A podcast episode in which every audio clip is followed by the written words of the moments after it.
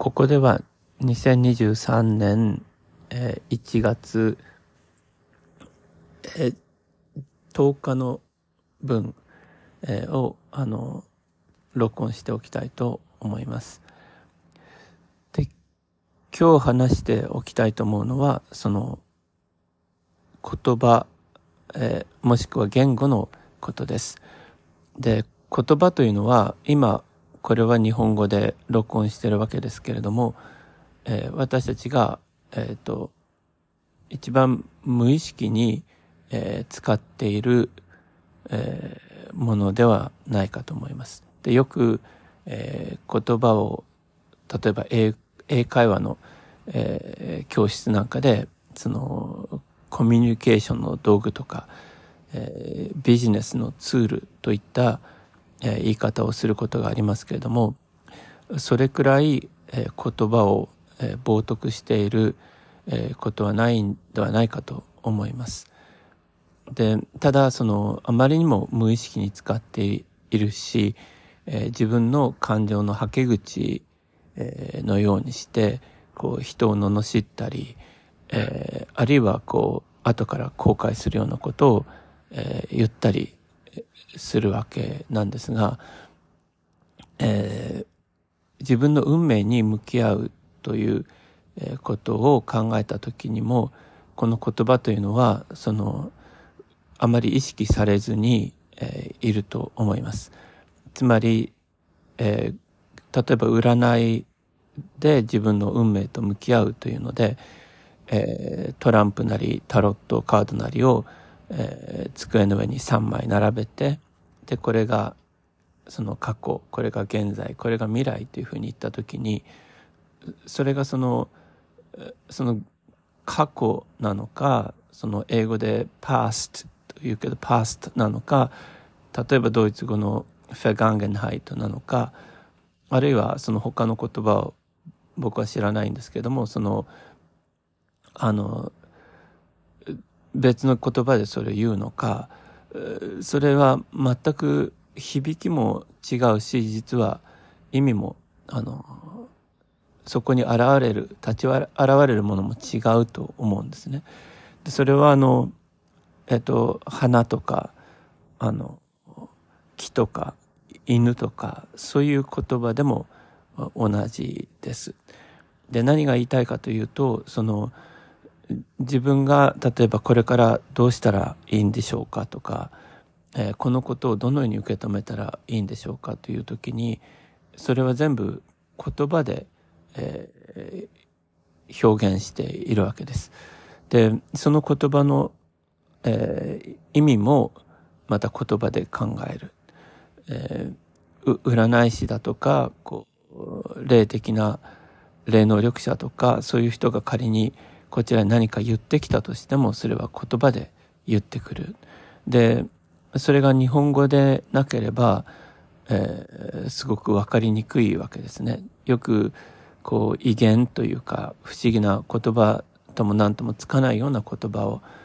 えー、その異星人とか、えー、霊的な存在が喋ってそれを、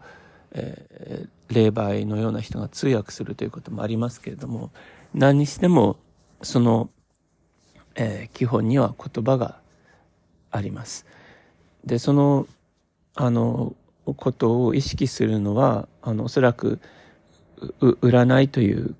行為の質を大きく左右するのではないかと、えー、思います。で、えー、昔、その、私が高校の頃に、あの、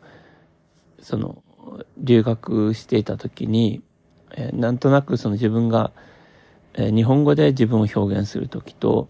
こう英語で表現する時とはなんか自分が同じ自分でもちょっと違う感じがするというようなことを言ったらあのその学校の先生がドイツ語の先生だったと思いますけどそのその T.S. エリオットという人の本を持ってきてくれてみんなとその T.S. エリオットが言葉を一つはこう自分の母語以外に、えー、学ぶ意味があるのはその言葉によって全く違う人格になるから自分の母語で、えー、表現する、えー、自分以外の自分を知る意味であの言葉の習得は重要なんだということを、えー、書いてる箇所を、えー、教えてくれました。ででそれは本当に、えー、あると思うわけです。その別にあの完璧なあの英語とか、えー、フランス語とかあの中国語とかそういう別の言葉を語るという意味ではなくて言葉によって自分の人格が変わるということと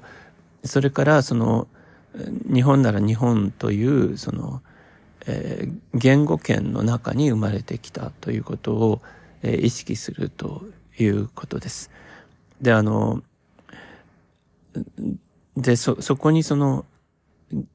こう非常に重要なところがあると思うんですね。でで霊的なことを探求する人たちが得てしてその民族主義になってしまうどこかこ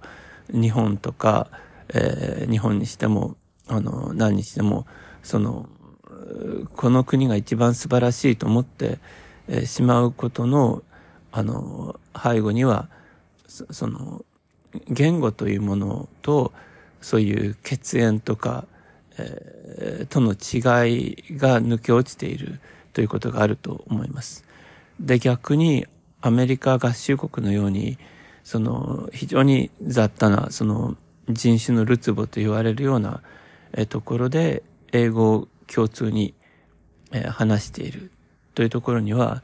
その可能性があるはずなんですけれども、逆にそこにもそのアメリカファースト的な今度はその愛国心のようなものが出てくるわけです。で、そ、そこに行くと今度は国と民族の違いとか、国と言語の違いという、こう、専門的なことがいろいろと出てくるわけですが、その、その、そこでともかく出発点として非常に重要なのは、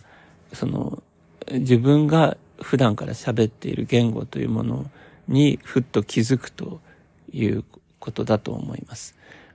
で、そこからその、もう少し、あの、考えを進めていきたいんですが、あの、普段無意識に使っている、言葉に気づくというところを、あの、ちょっと出発点として、こう、まずは意識しておきたいと思います。